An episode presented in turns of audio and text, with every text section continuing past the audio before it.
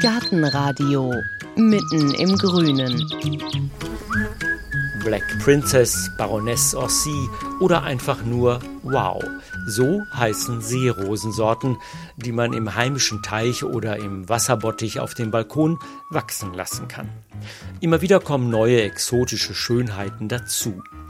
Gezüchtet werden sie in Deutschland nur von einer Handvoll Betriebe. Der wohl ungewöhnlichste darunter ist die Seerosenfarm von Christian Zielinski-Meyer, seinem Mann Nick und seiner Oma Ellie. Die drei von der Seerosenfarm, so heißt denn auch diese Folge vom Gartenradio. Oma Ellie hatte das Land, Christian die Idee und Nick packte mit an. Vor 17 Jahren hat die Geschichte mit den ersten Seerosen begonnen. Mittlerweile gehören nicht nur winterharte und tropische Seerosen, sondern auch Lotusblumen zum Sortiment. Wir wollten die drei kennenlernen und mehr über Seerosen und Lotusblumen erfahren. Also ist Heike hingefahren in die Mark Brandenburg nach Rietz-Neuendorf, unweit des Scharmützelsees, und hat sich die Seerosenfarm angeschaut.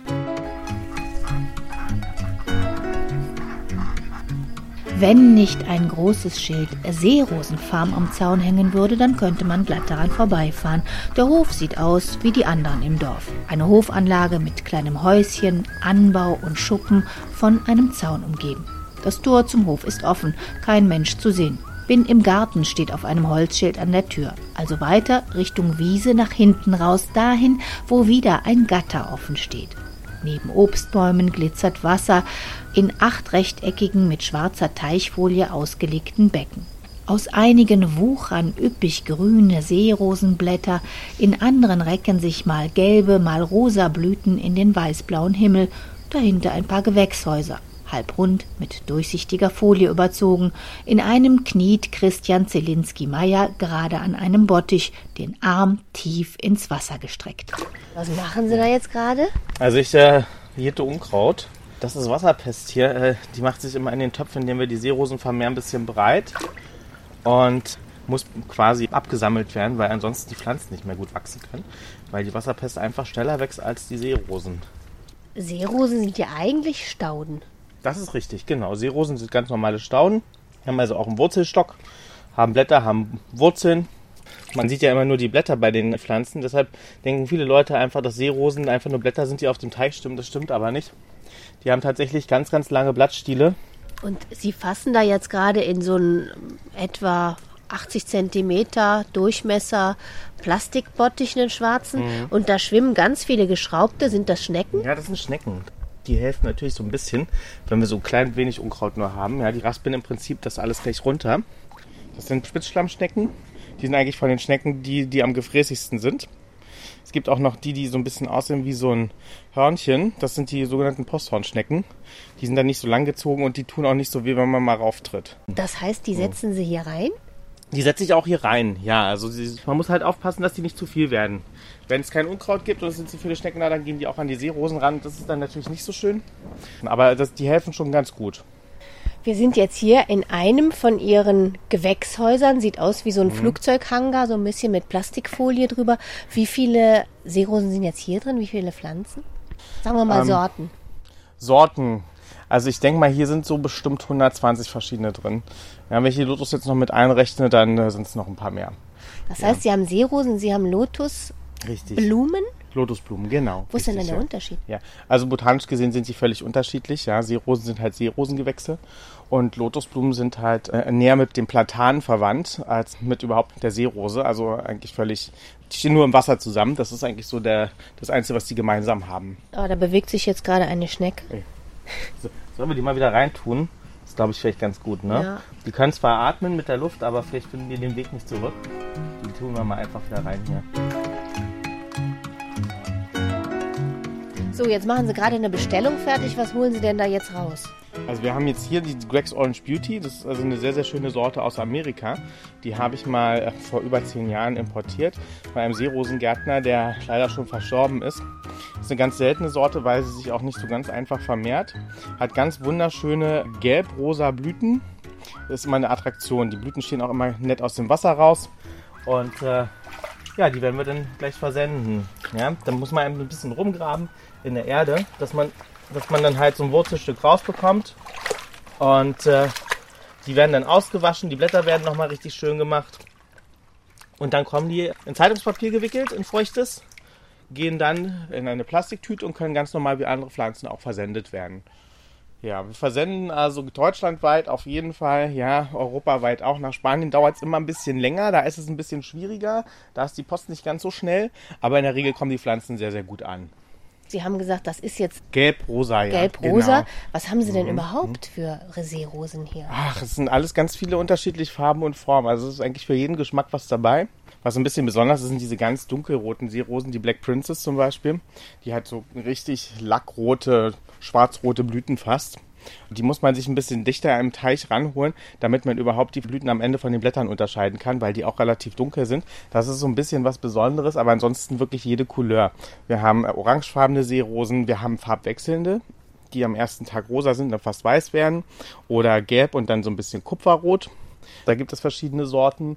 Und wir haben winterharte und wir haben auch tropische Seerosen.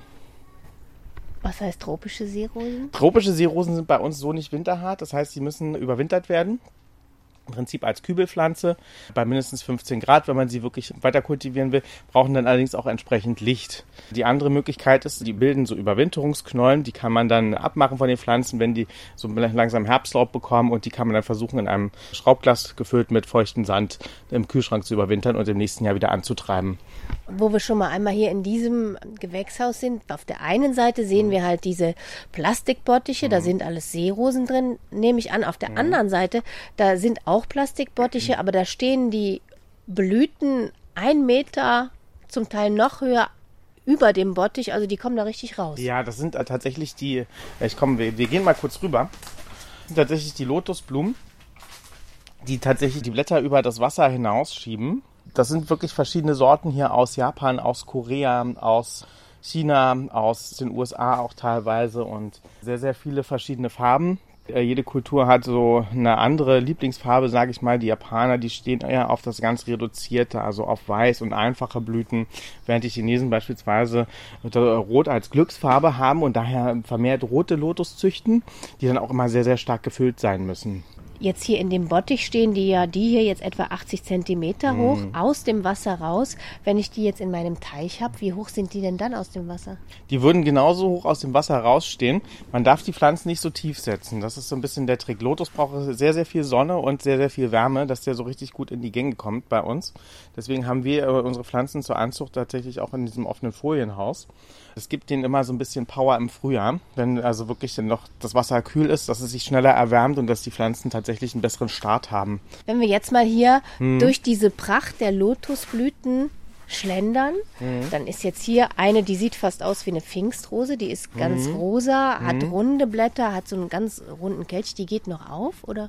Die ist jetzt schon im Feierabendmodus, die ist schon zugegangen. Die öffnen und schließen sich also auch wie Seerosen. Die sind am Morgen, äh, sobald die Sonne da ist, gehen die direkt auf. Und wenn man mal eine Wärmekamera vor so eine Pflanze hält, ist es ganz interessant, wenn die aufblühen. Wir haben ja hier drin so einen kleinen Blütenstempel. Ja, Ja, der, ist so gelb. Der erzeugt eine Wärme und zieht damit Insekten an, die Blüten bestäuben. Das heißt, die Insekten kommen im Prinzip in die Lotusblüte rein, um sich aufzuwärmen, um einen guten Start in den Tag zu haben. Und ganz nebenbei bestäuben die natürlich auch noch dann die einzelnen Blüten. Das ist so der Trick des Lotus. Und bei den Seerosen gibt es ja sowas ähnliches. Ich habe gelesen, die Amazonas-Seerose, die lockt die abends rein, die Insekten, macht dann Genau. über Nacht zu und morgens, also Kidnapping quasi von Richtig, Insekten richtig. und morgens lässt sie die wieder raus. Machen das andere Seerosen auch? Das machen andere Seerosen auch. Also wir haben hier ganz oft ein paar Opfer der Seerosenblüten tatsächlich zu verzeichnen. Wenn man dann morgens mal hier reinkommt, die Blüten sind offen, dann offenbaren sich da halt dann doch ein paar kleine tote Insekten manchmal in der Blütenmitte. Aber es ist ja ein schöner Tod, das geht schlimmer. Wenn ich mich jetzt entschließen würde, ich hätte gern was für meinen Teich oder auch für meinen Fass auf dem Balkon, Ja. wie finde ich denn raus, welches das geeignete ist? Also erstmal muss man ja nach der Größe schauen, wie tief ist das Gefäß, wie groß ist das Gefäß und danach kann man ja die Sorte aussuchen. Es gibt ja sehr starkwüchsige Sorten, es gibt sehr schwachwüchsige Sorten, welche die bis zum Meter 50, zwei Meter tief stehen können und welche die wirklich nur, wie wir es hier vorne beispielsweise haben, nur so bei 10 bis 20 Zentimetern Wasserstand sich wohlfühlen. Wenn wir die jetzt auf eine tiefe Stelle stellen würden, dann würden die ganz elendig ertrinken und so findet man äh, im Prinzip Prinzip für jede Stelle im Teich oder auch im Fass, auf dem Balkon, in einem Gefäß äh, die richtige Sorte. Dass also man auch nicht nur Blätter hat, ja, ohne Blüten, weil die Blüten verdeckt werden, weil die Sorte zu groß ist, oder dass die Pflanze halt komplett im Teich verschwindet, weil sie viel zu schwachwüchsig ist und damit im Prinzip in großer Tiefe nicht klarkommt. Jetzt sehe ich hier gerade, dass da an einer Lotusblüte an dem Blatt eine Libelle sitzt. Ja. Was sind denn eigentlich Seerosen und Lotusblüten so im Ökosystem für Pflanzen? Sind die sehr bienenfreundlich, insektenfreundlich? Also ich glaube, das nimmt sich nicht so viel. Was äh, ganz wichtig zu wissen ist über Seerosen, das sind Verlandungspflanzen. Ja? Das sind also Pflanzen, die sich in Gewässern ansiedeln oder am Rand von Gewässern und durch die Blattmasse, die dann auch irgendwann verrottet im Jahr, immer mehr Mulch bildet und aus einem Teich dann tatsächlich irgendwann einen Sumpf entstehen lassen. Deswegen muss man also, wenn man einen Teich hat, mit Seerosen auch ab und zu mal schauen, dass man auch das ganze Debris, was da unten drin ist, verrottete, dass man das auch mal rausholt, damit der Teich nicht zu einem Tümpel ummutiert. Also das heißt, ich muss ganz schön aufpassen, sonst ist sie irgendwann mal vollgewuchert und ich habe nichts mehr außer Seerosen in dem Wasser. Genau, richtig. Das ist im Prinzip ein Wasserloch mit Blättern, sage ich immer ganz nett. Man hat also wenig von der Wasserfläche per se noch und deshalb muss man die Pflanzen natürlich auch ab und zu mal umpflanzen. Und da ja. gehen wir gerade an einer Lotusblüte vorbei. Ich ja. weiß nicht, ob das Absicht ist oder nicht, aber die hat einen Damenstrumpf. Richtig, das ist totale Absicht. Wir machen das, weil das eine bestäubte Kapsel ist. Also sieht aus wie ein Duschkopf und man hat ganz viele Samen hier drin. Die dunkeln jetzt auch schon langsam nach, also zumindest die, die tatsächlich äh, bestäubt sind. Das sind schon die, die Samen, aus denen wir dann wieder neue Lotuspflanzen ziehen. Äh, damit die nicht irgendwann rausfallen einfach, das passiert nämlich ganz gerne mal, verwenden wir immer Omas alte Strumpfhosen und ziehen die einfach drüber. Ich mache das jetzt nochmal, weil der ein bisschen locker war und wickeln das halt etwas fest, sodass die Pflanze die Kapsel gut reifen lassen kann, dem Samen nichts passiert, es immer noch luftig ist und wir die dann später absammeln können, ganz in Ruhe. Da haben Sie jetzt schon Ihre Oma Ellie erwähnt. Sie machen die Seerosenfarm ja hier zu dritt. Das sind Sie, ja. das sind Ihr Mann Nick genau. und Oma Ellie. Wie ja. ist denn da so die Arbeitsverteilung? Ah, es ist ganz unterschiedlich. Oma muss äh, meistens äh, so gießen. Das ist so ihr Metier. Ja, sagt auch mal, das ist die Strafaufgabe. Aber sie macht es sehr, sehr gut. Ja, wir sind auch leider ja nur Wochenends hier und können dann also auch nur bedingt was wegschaffen. Dann geht's dann halt darum, Bestellungen vorrangig auch zu machen. Die ausgesäten Pflanzen, die bei Oma auf dem Küchentisch immer rumlungern, auch die müssen auch mal ins Wasser und ins Gewächshaus. Und so teilen wir uns das ein bisschen auf. Ja, die Oma, die gießt und pflegt ein bisschen. Ja, der Nick macht auch ein bisschen sauber hier, dass es auch für die Kunden mal ansprechend aussieht. Und ich kümmere mich dann halt um das Wohl der Pflanzen und um die ganzen Bestellungen. Und der Nick, der kommt jetzt heute leider nicht? Nee, der ist noch auf dem Weg aus Frankfurt von der Arbeit. Das dauert dann also immer ein bisschen länger. Der wird dann heute Nacht ankommen oder morgen früh. Und dann legen wir hier richtig los. Da gucke ich mal gerade, ob ich Oma Elli irgendwo finde. Ja, wunderbar. Erstmal raus aus dem schwülheißen Gewächshaus und rein ins nächste, denn Oma Elli, eine drahtige kleine Frau mit schlohweißem, onduliertem Haar und blauer Kittelschürze, hält gerade einen Wasserschlauch in die Höhe und gießt Bottich für Bottich voller Lotusblumen. Bis hier bin ich. Habe ich heute schon Mittag gemacht. Also Sie gießen hier die Bottiche, die hier mhm. alle stehen. Das ist ja eine ganz schöne Arbeit. Ja, gucken Sie doch. Da ist ja nicht mehr viel Wasser drin. Ich bin erst bis hierher. Und wie lange brauchen Sie, bis Sie die alle hier... Heute bin ich erst früh zum Friedhof gegangen, früh um sieben. Dann nach Hause die Enten gemacht, dann gefrühstückt.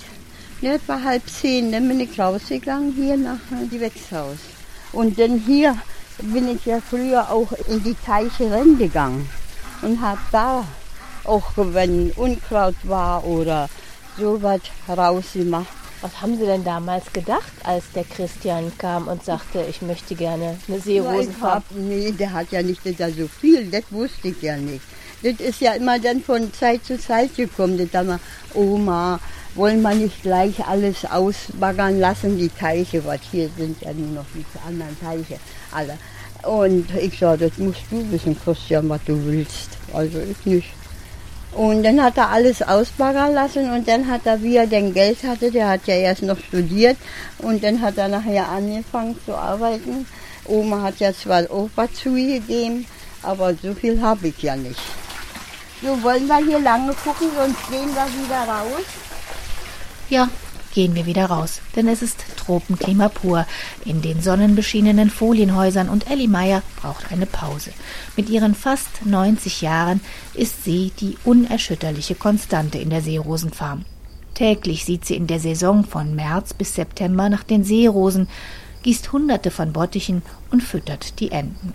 Christian und Nick kommen nur am Wochenende.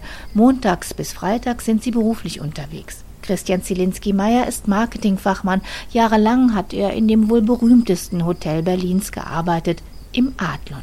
Vor zwei Jahren ist er in das Regent gewechselt. Dass die Seerosenfarm einmal zu einem zweiten Beruf werden könnte, das hatte er sich nicht gedacht, als er als Teenager zum ersten Mal mit Seerosen in Berührung kam.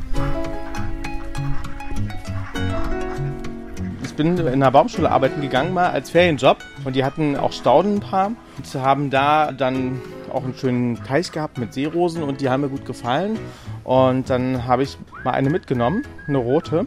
Die habe ich dann eingesetzt in unseren ersten Teich, den wir schön mit Papa bei 30 Grad auch im Sommer ausgegraben haben.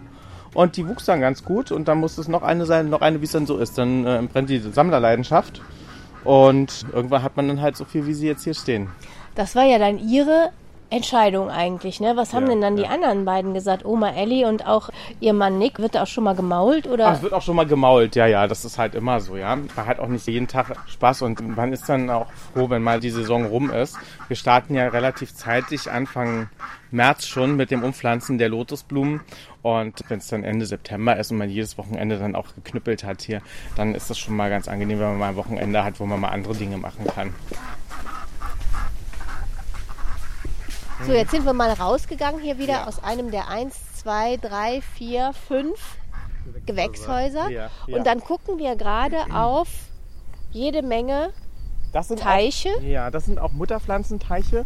Das sind also die, auch wieder unsere Muttis, die wir alle nicht ins Gewächshaus verfrachten können, weil es halt einfach zu viele sind. Da schneiden wir natürlich auch Schnittblumen raus und äh, nehmen auch natürlich Pflanzen raus. Ja. Das heißt, ich kann mir Seerosen auch in eine Vase stellen? ja, das geht ganz wunderbar. Man muss halt, man muss halt darauf achten, dass es die äh, Blüten frisch sind und dass die früh am Morgen geschnitten sind. Die mögen keine, ich komme mal ein bisschen ran, ne? die mögen keine Wärme.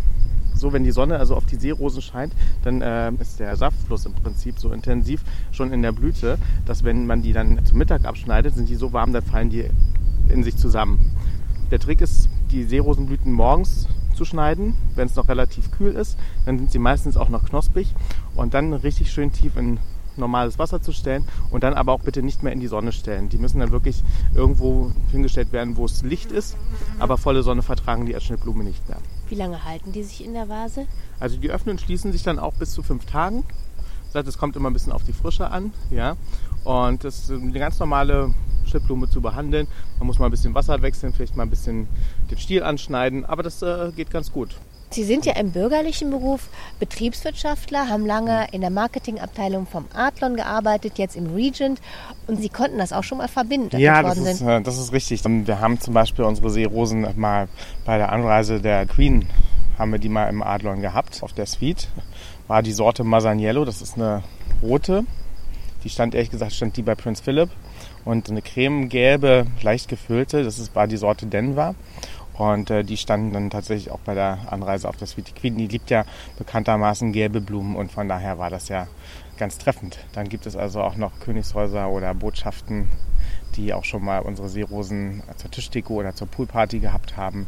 Und das ist schon immer ganz spannend, weil es halt so was ganz Spezielles ist und weil man es nicht überall kriegt, kommt man also mit den verrücktesten Leuten in Kontakt. Nach Babelsberg äh, zur Filmproduktion haben wir auch schon Seerosen geliefert. Die äh, gingen dann in einen Science-Fiction-Film mit Charlize Theron. Das war also wirklich eine ganz, ganz äh, spannende Sache auch. Das waren Unmengen an Seerosen. Die haben, wir haben fast alles abrasiert, was wir hier hatten und haben das dann rüber geliefert, die in die Studios und dort wurde dann ein riesengroßer Teich aufgebaut und dann schwamm das halt alles da drin zusammen mit der Schauspielerin halt. Und haben Sie sich den Film dann mal angeguckt? Ja, gerade letzte Woche wieder. ist dann immer ganz witzig, wenn man dann sagt so, ach guck mal, und da sind deine Seerosen. Ach ja, das ist wirklich schon eine ganz coole, coole Sache, ja. Wir können ja mal ins andere Gewächshaus schauen. Da können wir mal sehen, was passiert ist mit den diesjährigen Pflanzen. Es ist ja immer so spannend, wenn man was kreuzt. Ich bin immer ganz gespannt, was, äh, was rauskommt. was äh, Mutter Natur da so zu Wege bringt. Wir können ja nur eine Sache machen, wir können ja nur den Pinsel nehmen und von einer Pflanze den Pollen auf die andere rauftun, aber der Rest erledigt dann halt Mutter Natur. Das, was wir dann vorfinden, ist dann immer sehr, sehr aufregend, wenn dann die ersten Knospen aus dem Wasser kommen von den Babys, da freut man sich natürlich. Dann überlegt man, wird es rot, wird es rosa, gelb, was wird es für eine Farbe? Und hier sind wir auch schon bei den Kindern. Oh, das ist sehr spannend heute. Das sind tatsächlich alles die Kinder. Wow, das sieht gut aus. Das ist ein richtig schöner, kleiner, gefüllter roter Lotus. Der hat eine richtig tolle Blütenform. Man merkt auch bei den gefüllten Blüten, dass sie sich abends gar nicht mehr so richtig schließen können. Also ideal auch noch für Leute, die abends von der Arbeit kommen und dann noch was von der Pflanze haben wollen. Dann haben wir hier hinten noch äh, einen leicht gefüllten bis ungefüllten. Ne, der ist auch ganz leicht gefüllt. Hat eine ganz tolle tulpenförmige Blüte. Und man kann schon sehen, die sind schon relativ unterschiedlich. Die stehen jetzt beide hier im gleichen Topf, das sind aber zwei unterschiedliche Pflanzen. Die eine hat eine richtige Kugelform und die andere eher diese Tulpenform. Und das ist immer total spannend, wenn man hier da reinkommt. Jeder Tag ist hier ein Erlebnis. Gerade jetzt mal schauen, dass ich hier einen Pinsel habe. So. Man muss halt schauen, dass also gerade bei Seerosen, die sind am ersten Tag sind die Blüten rein weiblich, ab dem zweiten werden die männlich. So, das heißt, wir müssen eine Blüte finden, die am ersten Tag weiblich ist. Die haben dann äh, wie eine Art Nektar in der Blütenmitte. Dann können wir bei, bei der mal schauen hier. Das ist im Prinzip direkt. Die, die machen der, sie jetzt, der, die waren noch schön zu. Die, der Blütenstempel, genau, richtig. Dann entfernt man die Pollen, damit die sich nicht selbst bestäubt. Ja. Ich mache das jetzt mal hier so mit den Fingern mal so ein bisschen schnell. Und dann hat man im Prinzip in der Mitte nur noch diesen Blütenstempel übrig. Auf den wird dann der Pollen einer anderen Pflanze gegeben. Wenn man den bei der Pflanze hier mal so ein bisschen reibt, das ist so ein bisschen gelb-pudrig. Ich habe jetzt nasse Finger, jetzt mhm. wird es nicht ganz so gut. Das ist wie ein gelber Puder.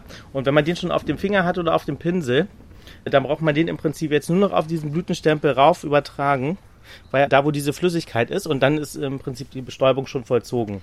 Und ich habe die jetzt auch mal hier so umfasst. Mhm. Das sind ja fast ledrige Blätter. Die sehen ja sehr zart aus, mhm. aber die machen eigentlich, wenn man sie jetzt anfasst, mhm. einen sehr robusten. Das sind sehr robuste Blätter, also man kann auch dran ziehen. Das ist, die Stiele sind so fast ein bisschen gummiartig. Von der Textur halt wirklich eine ganz, ganz ledrige Angelegenheit. Muss ich auch vorstellen, diese Riesenseerosen, die Victorias, die sind ja also auch sehr bewährt. Die haben ja riesengroße Stacheln am Außenrand, dass die gar nicht angeknabbert werden. Bei denen ist es allerdings so, dass äh, das Gewebe relativ fein ist. Nur die Dornen, die tatsächlich unten am Blatt sitzen, die sollen halt die Fische oder, oder andere Tiere davon abhalten, die anzuknabbern. Aber ansonsten schon sehr bewährt. Man kommt halt so selten an so eine Pflanze ran. Meistens steht sie halt in der Mitte des Teiches. Von daher kann man auch gar nicht rauskriegen, dass die eigentlich ganz gut duften. Und jetzt sehe ich hier bei den Blättern wirklich, die sind äh, platt auf, dem, auf der Wasseroberfläche alle. Mhm. Aber es gibt doch auch, das sieht man öfter in Parks, mhm. diese Seerosen, die den Rand so hoch gebogen haben. Ja, das sind diese Victorias mit diesen riesengroßen Blättern dann. Das sind tropische Seerosengewächse. Die gehören also nicht direkt zu den Seerosen. Ja, Victoria ist ja eine eigenständige Gattung. Und das sind die sogenannten Riesenseerosen, die also ursprünglich aus Südamerika, Brasilien, Amazonas, aus dem Bereich kommen. Die brauchen also sehr, sehr hohe Temperaturen. Wir probieren es jedes Jahr mal mit, mit ein paar. Dieses Jahr hat es mal wieder nicht geklappt. Es war zu kaltes Frühjahr. Manchmal klappt es und wenn es gut läuft, dann haben wir also auch mal Blätter jetzt um die Zeit, die schon mal so einen Meter Durchmesser erreichen können. Was kosten die Seerosen so? Das ist unterschiedlich. Das geht bei 15 Euro los und dann ist es natürlich wie bei allen Sammlerstücken. Das kann also schon ein paar Hunderte dann werden. Also das ist problemlos. Haben Sie auch so teure? Das, das teuerste Stück im Stall ist ein Lotus. Der heißt Herbst in Molingen, dieser Lotus. Das ist ein gefüllter, ganz, ganz gelber. Wir können mal ein bisschen nach hinten schauen, ob der heute noch blüht. Der hat eine ganz tolle gelbe Farbe. Ich habe den aus China bekommen, aus dem Import. Hier ist er. Oh. Hier ist er nur knospig. Aber man sieht schon, dass er eine schöne, tolle grün-gelbe Färbung hat. In China gekauft, die Rechnung bekommen, waren 1200 Dollar die Pflanze. Da gab es ein bisschen Ärger. Aber jetzt haben wir ihn, ja. Und das ist, wie gesagt, was ganz Besonderes dadurch, dass ja auch im Alter die Blüten bei gelben Seerosen, die werden gern mal weiß oder so papierig, ja, und der bleibt halt wirklich bis zum letzten Tag richtig schön gelb, bevor er dann auseinanderfällt. Und das ist das Besondere, das gibt's halt so bei den, bei den Lotus noch nicht und das ist jetzt so ein bisschen was, wo man auch super mit züchten könnte. Und den verkaufen Sie jetzt auch so oder wollen Sie mit dem kreuzen? Mit dem wird gekreuzt. Der geht jetzt nicht über die Ladentheke. Deswegen steht er auch so ein bisschen separat von allen anderen Sachen, dass man gar nicht auf die Idee kommt.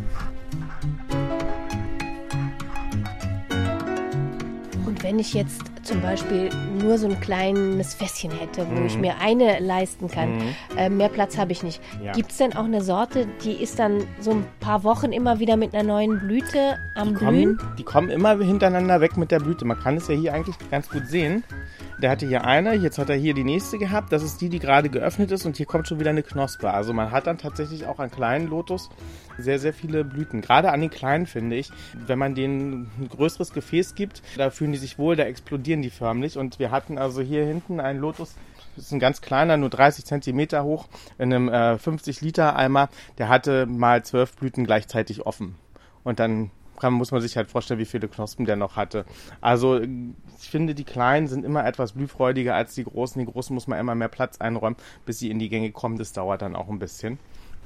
Ich habe ein bisschen Blattlaus, sehe ich gerade.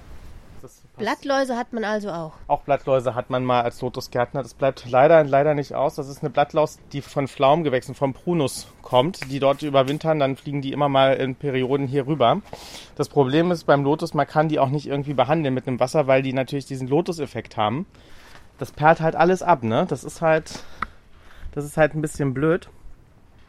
Damit äh, bleibt nichts haften.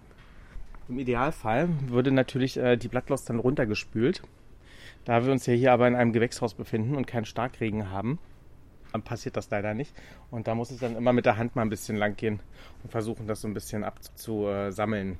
Man kann auch zu Ihnen kommen mhm. und sich hier selber Seerosen aussuchen mhm. und hier kaufen. Man kann die aber auch online bestellen. So, und jetzt nehme ich die, egal ob ich die hier gekauft habe oder mhm. ob ich die bestellt habe, mit nach Hause und dann. Yeah. Na, dann muss sie getopft werden. Also wir, wenn, wenn Sie die bei uns abholen in der Gärtnerei, dann fragen wir auch immer, wie groß das Auto ist, ob wir die topfen sollen oder ob wir sie einwickeln sollen. Die muss dann einfach getopft werden. Äh, wir nehmen hier tatsächlich unseren guten Brandenburger Sandlehm. Das sieben wir einmal durch. Das, das heißt, die kommt in einen ganz normalen Blumentopf? Die kommt in einen ganz normalen Blumentopf. Idealfall nicht mal ein Blumentopf, sondern ein geschlossenes Gefäß. Die Seerosen haben ein ganz irres Wurzelsystem. Und wenn die einmal aus dem Topf raus sind, kriegen sie die nur noch mit dem Bagger aus dem Teich raus.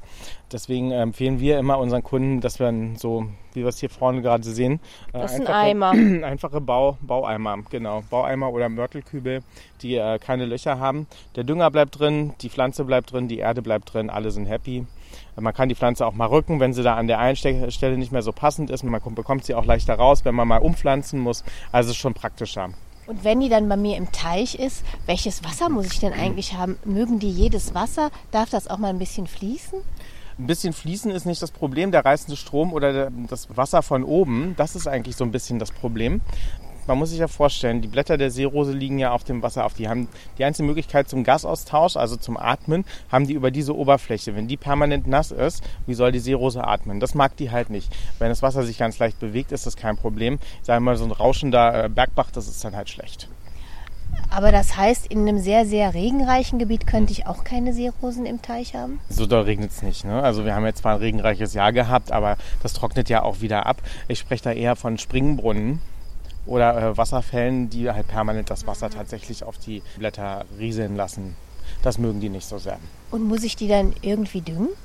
Gedüngt werden muss auch. Seerosen sind Starkzehrer. Da gibt es spezielle Langzeitdünger, die man im Frühjahr gleich äh, beim Umpflanzen oder äh, einfach äh, so in die Erde auch bringt. Das sind so Kegel. Je nach Temperatur wird aus diesen Kegeln der Dünger abgegeben. Die Pflanze kann es direkt aufnehmen. Es landet fast nichts im Wasser.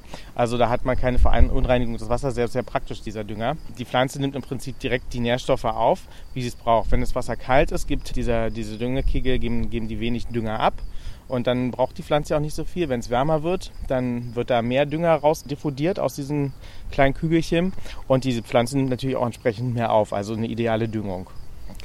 Und dann kann ich die im Winter einfach sich selber überlassen, wenn ich hier bei Ihnen jetzt, es gibt ja auch mhm. welche, die nicht winterhart sind, kann man sich ja, ja auch kaufen. Richtig. Die haben Sie aber nicht. Die, doch, die nicht winterharten haben wir auch, aber nicht so einer ganz großen Auswahl, weil wir vor besagtem Problem stehen.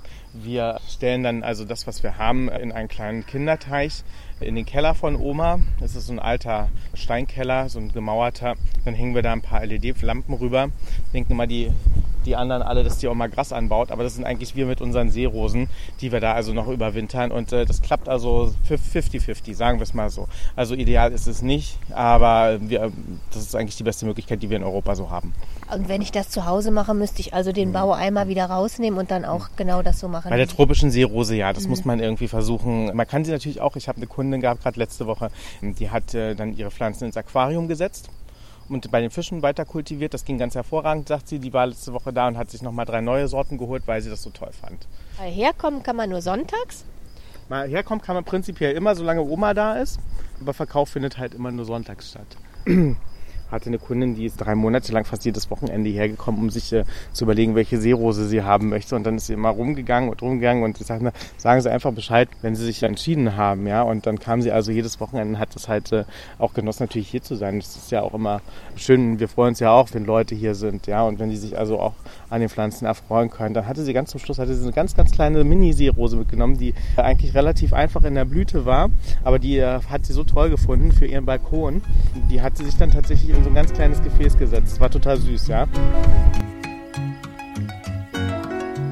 Die Seerosenfarm von Christian Zielinski-Meyer, seiner Oma Elli und seinem Mann Nick. Wenn Sie auch mal dort vorbeischauen wollen oder sich online Seerosen oder Lotusblumen bestellen möchten, dann finden Sie die Adresse inklusive Bilder wie immer bei uns auf der Internetseite gartenradio.fm. Wir, Heike Sikoni und Stefan Quiditz, bedanken uns fürs Zuhören, wie immer mit einem Ton aus dem Garten.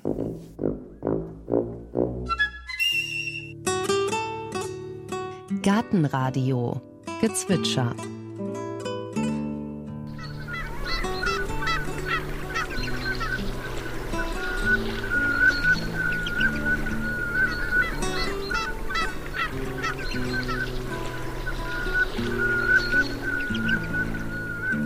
Das war die Samtente. In der nächsten Folge hören Sie Gartentipps vom Profi. Ja, bei der Erntezeit beim Baumobst ist darauf zu achten, dass das Obst entweder vollreif vom Baum gepflückt wird, um direkt verzehrt zu werden, oder eben früh genug, dass es noch eingelagert werden kann. Und beim Gemüse ist auch darauf zu achten, dass man es so reif erntet, dass es schon alle Inhaltsstoffe hat, aber noch auf dem Winterlager nachreifen kann.